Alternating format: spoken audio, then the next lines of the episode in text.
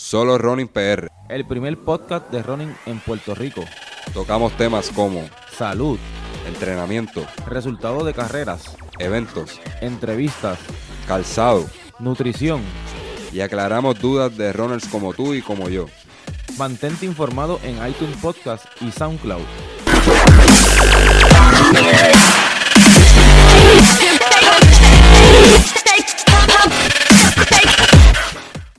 Saludos y bienvenidos a un episodio más de Solo Running PR. Aquí su servidor José Alicea. Este es el episodio número 26. Eh, estamos bien contentos de, de seguir llevando información valiosa para la comunidad de running en Puerto Rico, Latinoamérica y España, que son los países que, que nos están siguiendo, eh, en- en su gran mayoría. Eh, la comunidad latina en Estados Unidos y estamos bien contentos por esa acogida. Eh, gracias a todos los que escucharon el episodio número 24, los que no lo han hecho, lo- los exhortamos a que, a que den rewind y, vayan al episodio número 24, que fue review de San Blas, donde los protagonistas fueron ustedes y esperamos a seguir haciendo ese tipo de dinámica. Eh, tuvo muy buena acogida desde el primer día, eh, explotó la cantidad de plays, este, parece que el tema fue, fue de mucho interés para, para la comunidad de running en Puerto Rico. Eh, tratándose de una carrera de, de- alto calibre como es, como es San Blas. Así que muchas gracias a todos, a todos los que nos apoyaron en, en, ese, en ese episodio y en esa idea. Así que solo running sigue marcando el ritmo de cómo se habla de running en Puerto Rico, marcando el pace. Así que este episodio número 25 se, trata más, ni más ni menos de que cómo volver de una lesión. ¿De dónde sale el tema? El tema sale de una, una preocupación que nos trae un oyente, en este caso a- amigo, amigo de, de muchos años de- del trabajo, cuando yo trabajaba en, en Carolina, en, en MOVA, lo que era PR3 de él y Lili en un pasado. Eh, en su nombre es Pedro Blanco, muchos saludos a él, a su esposa Dagmar, a, a su, a su niño, a toda su familia. Este, que, que les vaya bien, ellos están residiendo en Estados Unidos y me contactó por, por Instagram haciendo esta pregunta de cómo, que quería que tocáramos este tema de, de cómo volver de una lesión. Pues sin más ni menos, pues vamos a comenzar con, con este tema. Eh, para este tema, pues me di a la tarea de, de buscar información, eh, cosas que yo practico, que la gente a mi, a mi alrededor, atletas de, atletas de, mucho conocimiento practican, de cómo han vuelto de una lesión y buscamos información este, en Runner's World, eh, distintas páginas de internet, ¿verdad? Par de hints y casi todas pues hablan de lo mismo, ¿verdad? De, subir el, el millaje gradualmente. Pues cogimos unos puntitos de, de- importancia y lo otro, pues, eh, ¿verdad? Lo- lo trabajamos por lógica eh, y por experiencia de, mucha gente que tenemos alrededor, entrenadores, atletas, eh, veteranos. Así que vamos a comenzar. Eh, al- algunos de, nosotros hemos terminado el 2018 maltrecho con alguna lesión. Y verdad, me- qué mejor momento que los primeros meses del año para volver al ruedo con el pie derecho.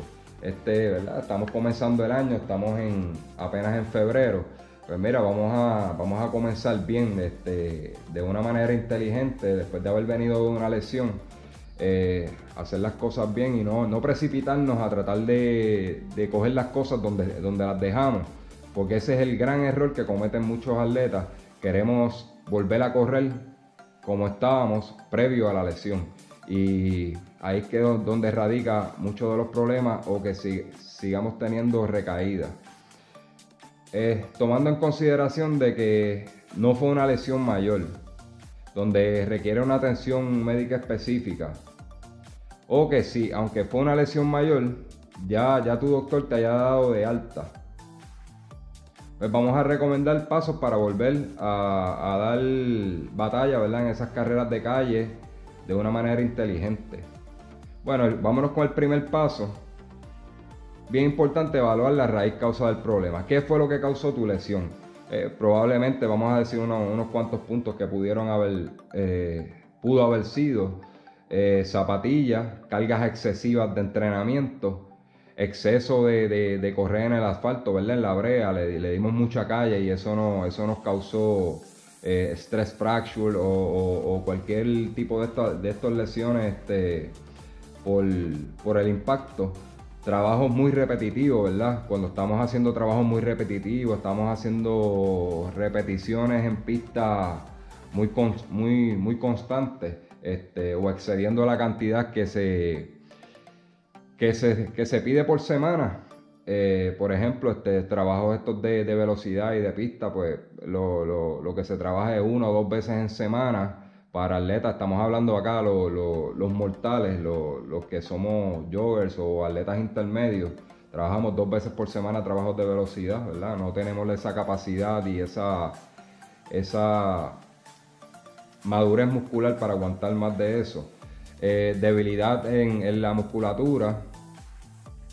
Eh, te exigiste en una carrera sin estar preparado. Eso pudieron haber sido razones de, por la cual te lesionaste.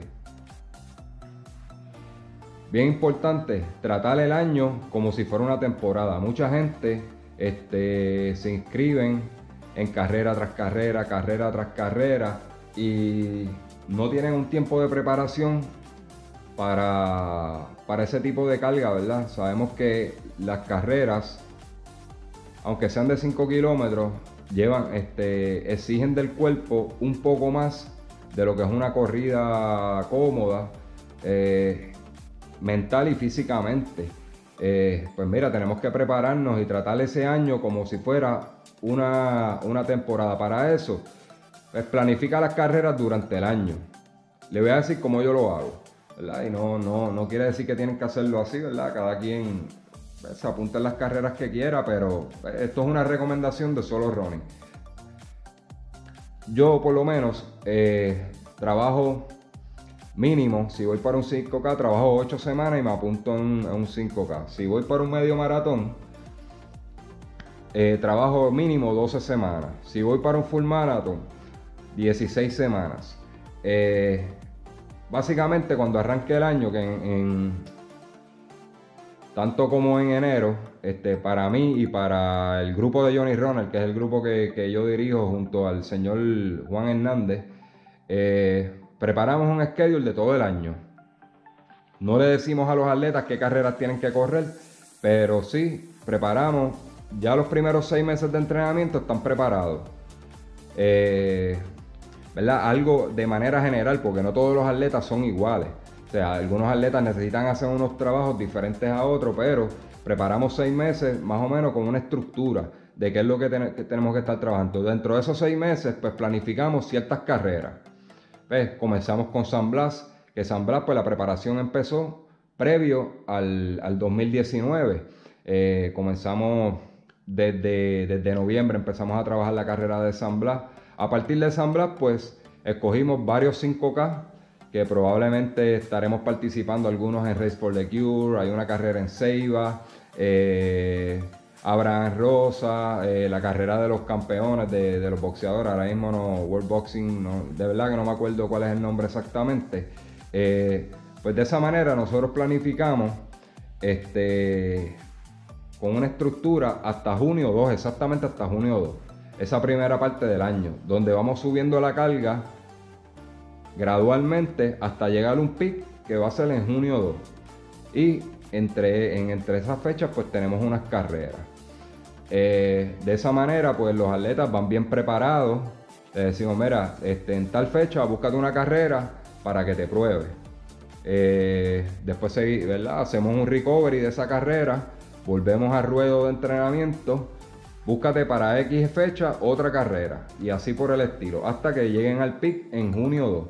En junio 2, pues, este, compiten todo lo que vayan a competir, hacemos una descarga y volvemos un segundo semestre a, dar otra, ¿verdad? otro ciclo de entrenamiento, eh, tomando en cuenta Lola, Manatí Half Marathon, este, Banco Popular, este tipo de carreras. Y planificamos bien el año. O sea, yo personalmente pues lo hago, lo hago así. Este, no me apunto en carreras a lo loco, ¿verdad? Trato de, trato de prepararme bien Eh, y al igual que, el grupo ¿verdad? al que estoy a cargo, eh, tratamos de que, que, den lo mejor de sí, ¿verdad? con su mejor preparación y, evitar de que lleguen con lesiones a las carreras.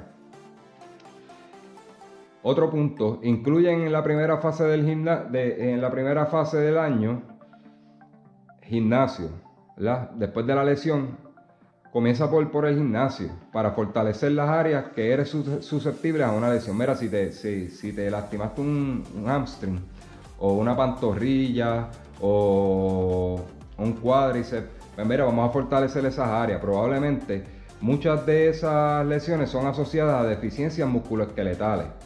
Por, ese, por esa razón tienes que trabajar el cuerpo para poder soportar cargas mayores según avances en tu entrenamiento al igual que subir el millaje gradualmente. Los ejercicios deben de ser bien planificados por fases de incremento gradual.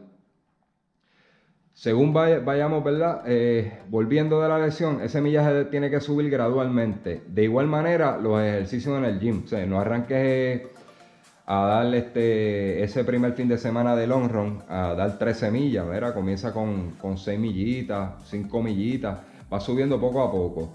Igual, de igual manera en el gimnasio, empieza con poco peso para crear, ¿verdad? Este, una adaptación anatómica a, ese tipo de ejercicio y que el cuerpo se vaya gradualmente acomodando a ese tipo de cargas.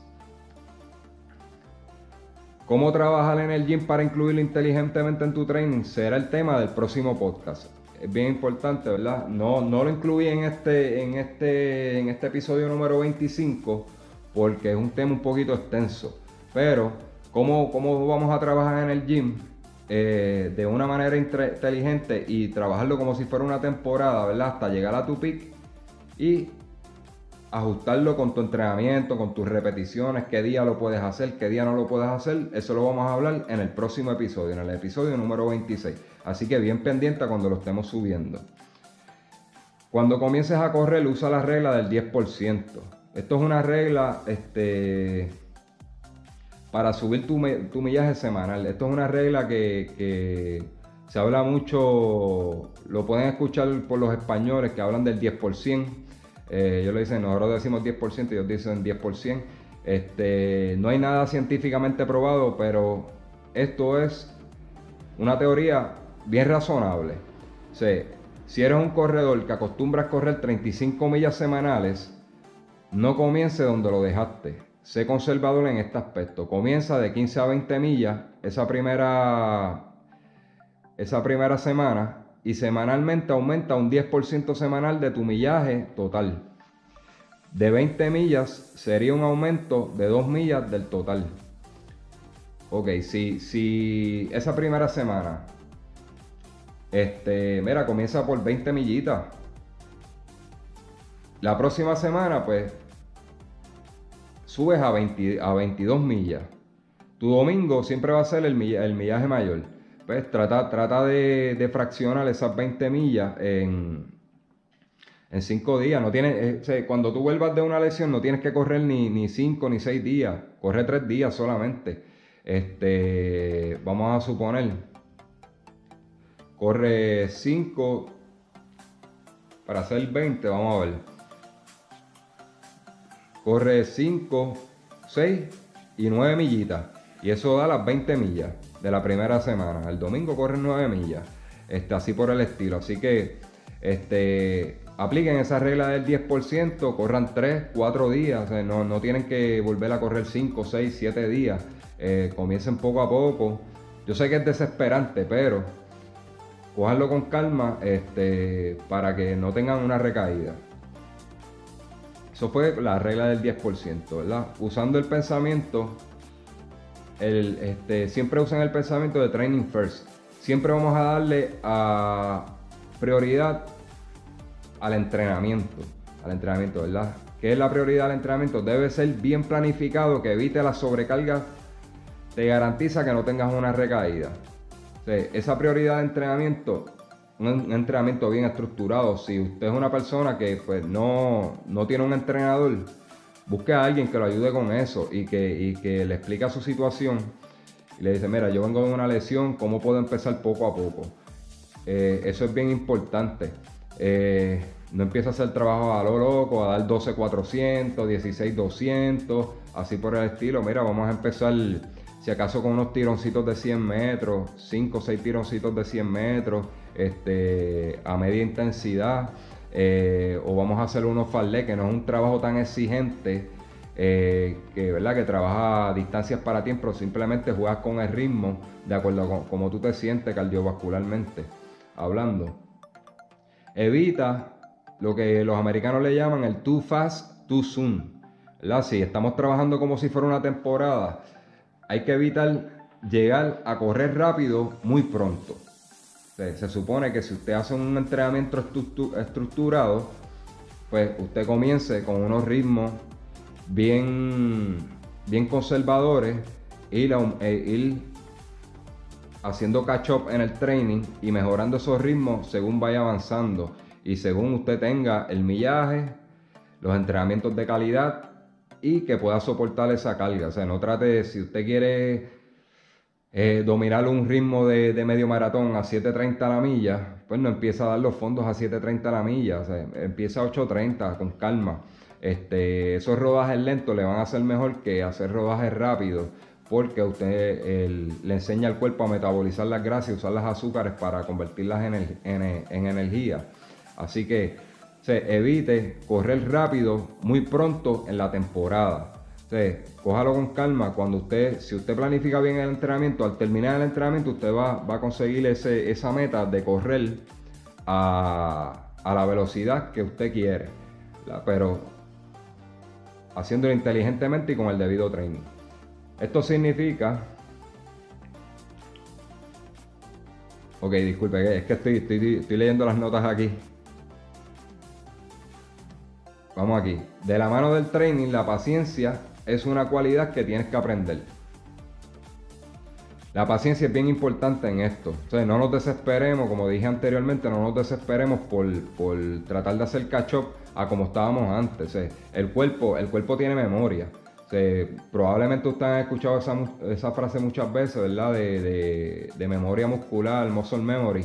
Este, eso es algo muy cierto. Ya cuando usted tiene, tiene un millaje en el cuerpo, tiene una experiencia como corredor, eh, el cuerpo va a caer solito, poco a poco va a caer solito donde estaba. Pero no, no, no fuerce a que, a que, llegue rápido a, ese, a esa condición. vamos a tener paciencia porque eso es, la paciencia es una virtud y hay que trabajarla. Pero es bien importante en este caso, cuando vienes de una lesión, que no vayas a, por, ser, por la desesperación de, sentirte o que todo el mundo te esté pasando por el lado, tratar de, de, avanzar en el entrenamiento antes de tiempo y volver a lesionarte. Periodiza las cargas de entrenamiento. Algunos entrenadores suben cargas de tres semanas y bajan una, otros dos y bajan una. Entonces no estés subiendo cargas semana tras semana, semana tras semana, sin hacer una, sin hacer una descarga, coger una semanita bien easy para que el cuerpo absorba toda esa carga de trabajo. De mira, si venimos, si venimos de una lesión, yo recomendaría dos semanas de carga y una, y una de descarga. En vez de tres semanas y una de descarga. Vamos a trabajar dos semanas, dos semanas, ¿verdad? Eh, moderadamente intenso cuando estamos empezando, ya cuando estamos mejor, estamos más fuertes, hemos trabajado gym, hemos trabajado todo eso, este, pues serían dos semanas de, buena intensidad y una de descarga para que el cuerpo asimile ese entrenamiento y descanse. Y descanse, ¿verdad? Y no, no crear una fatiga muscular. Y de esa manera también, este, ¿verdad? Darle brea que, que se reparen los tejidos. Cuando este, esto es un deporte de alto impacto y, y dañamos muchos tejidos. Las personas que entrenan deben de dormir lo suficiente para permitir que el cuerpo repare y recupere para la próxima sesión. El descanso es bien importante. Si no lo haces, no vas a ver el progreso y fatigarás los músculos. nosotros los adultos, ¿verdad? Por, el estrés, el estrés este, diario, ¿verdad? El ajetreo con la familia, correr, no, este, nosotros los, ¿verdad? Los, joggers, este, no, eh, correr no es lo único que hacemos, tenemos familia, tenemos trabajo, hay gente que tiene dos trabajos, este, tenemos distintas actividades que, nos, que nos resta mucho del tiempo y, entonces preferimos cargar nuestra agenda diaria o, nuestra agenda semanal y sacrificar el sueño, las horas de sueño o las horas de descanso. Entonces, si usted es una persona que está practicando el fondismo, el, descanso a veces hasta más importante que, que el mismo entrenamiento. Si usted puede entrenar, entrenar, entrenar, entrenar, este, y darle durísimo en la pista. Y si no descansa, no está haciendo nada, está botando, está botando el entrenamiento y está perdiendo el tiempo. Porque el cuerpo se repara y se hace fuerte en el descanso, no con el entrenamiento. Usted hace hipertrofia de los músculos cuando, cuando entrena, pero para que se complete ese ciclo de, de entrenamiento, el descanso es la, la, segunda parte, ¿verdad? Su entrenamiento termina, vamos a ponerlo así, su entrenamiento termina con las horas de descanso que usted le dé al cuerpo. Este, ahí es que el, cuerpo se hace fuerte y repara todos los tejidos y esos tejidos se vuelven más fuertes para la próxima sección. Incluye suplementación. Mucha gente de que tiene, tiene lesiones eh, son un poquito apáticos a, la suplementación, quizás por el costo, ¿verdad? Sabemos que la, suplementación no es, no es, muy, no es muy barata, eh, pero es bien importante, ¿verdad? Cuando tenemos problemas de rodilla, problemas de ligamento, la glucosamina es uno de los, de los suplementos que nos pueden ayudar mucho en, para mantener unos ligamentos y unos, y unos huesos saludables. La proteína ayuda a reparar, este, a reparar el músculo y las bebidas de recuperación, tan pronto usted termina de hacer un trabajo exigente, esas bebidas de recuperación, este, lo que le llaman los recovery, eh, podemos hablar de Endurox R4, que, yo lo recomiendo, es, tremenda, es tremenda bebida. Esas bebidas tienen eh, los carbohidratos, tienen a veces hasta proteínas, tienen las sales, electrolitos, eh, potasio que hemos perdido durante el entrenamiento y al nosotros reponerlo, terminar de entrenar, hacer un entrenamiento exigente y tomar una bebida de estas de recuperación o una proteína, ayudan al cuerpo, ayudan al cuerpo a, acelerar la recuperación y así pues, este, no va a evitar de, que haya fatiga muscular y va a estar ready para su próxima sesión, ¿verdad? Este, usted puede entrenar mejor. Es bien importante esa suplementación. Otro punto, evalúa tu calzado y pisada, y pisada, y pisada, disculpen. Este, para, para este tema de evaluar tu, calzado y pisada, les recomiendo que vayan al episodio 11 de Solo Running PR, donde hablamos en detalle de cómo evaluar el calzado que necesita y cómo saber qué pisada eh, tiene, ¿verdad? Tiene, usted. Eh, eso le podría evitar muchas lesiones podemos recuperarnos de la lesión, pero si no atacamos la raíz causa, como dijimos al principio, que probablemente es el calzado, usted es pronador y está usando un tenis neutral, pues eh, se está lastimando, se está lastimando los pies por, no usar un calzado adecuado. Así que vayan al episodio 11 de Solo Running para, escuchar sobre este tema.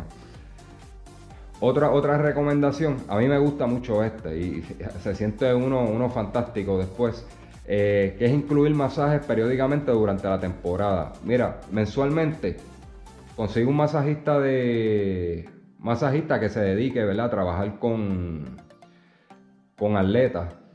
Eh, yo recomendaría una vez al mes eh, ir, a, ir a, un masajista, ¿verdad? Para que le rompa todos esos nudos que se le hacen con el entrenamiento, suelte esa musculatura. Bien importante que sea un masajista que conozca de, entrenamiento, que sepa, que sepa qué tipo de masaje tiene que dar.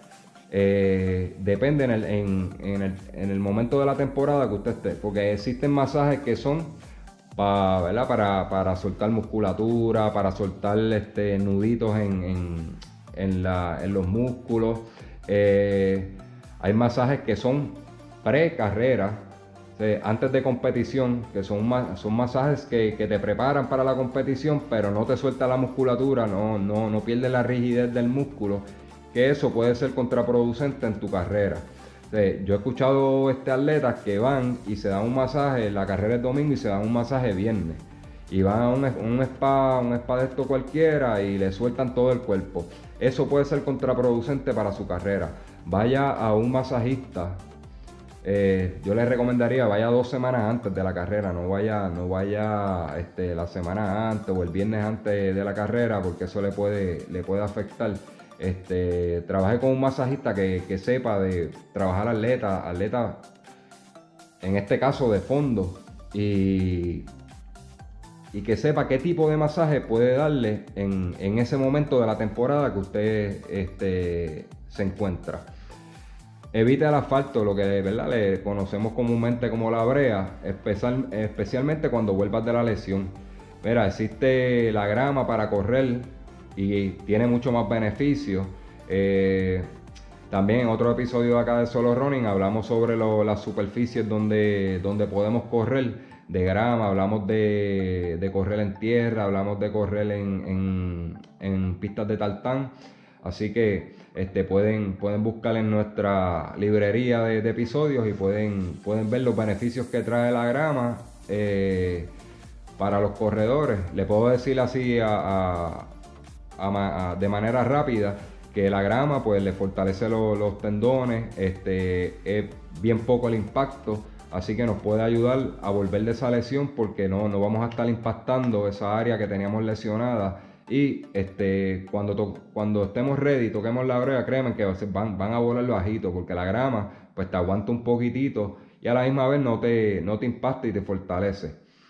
Respeta el periodo de descanso después de competir. Muchos atletas se inscriben carrera tras carrera, carrera tras carrera eh, y no le dan, no le dan tiempo al, al cuerpo a recuperarse de ese de ese, de ese esfuerzo excesivo de la carrera. Por ejemplo, si usted corre un full marathon, hay entrenadores que sugieren eh, un día por cada milla de, carrera. Por ejemplo, si usted corrió un full marathon, son 26 millas, pues son 26 días de descanso. De descanso activo, no es que se va a quedar en su casa, es que no puede, simplemente no puede hacer trabajos exigentes como repeticiones, este, tempos agresivos, eh, dar millaje muy largo, respete ese descanso. Muchas veces este, vemos atletas que se funden por ahí, como dicen, eh, por apuntarse carrera tras carrera, llega el momento que ya el cuerpo no aguanta, mi gente.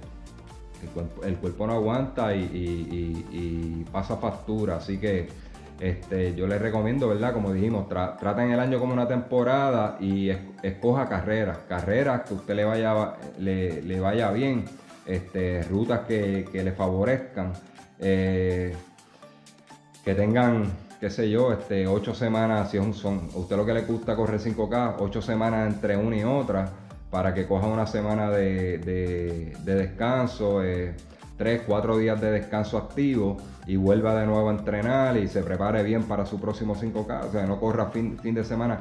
Lo, sabemos que aquí lo... Ah, pero ¿por qué los élites aquí en Puerto Rico lo hacen? Sí, pero es que esa gente tiene una madurez muscular este, envidiable. Eh, ellos, ellos trabajan para eso. Nosotros no tenemos, los mortales no tenemos tiempo para, para entrenar de esa manera y aguantar ese tipo de carga. Así que respete el periodo de descanso después de competir. Medio maratón, 13 días, dos semanitas este, de descanso activo y después vuelve a entrenar. Créeme que, el cuerpo se lo va a agradecer.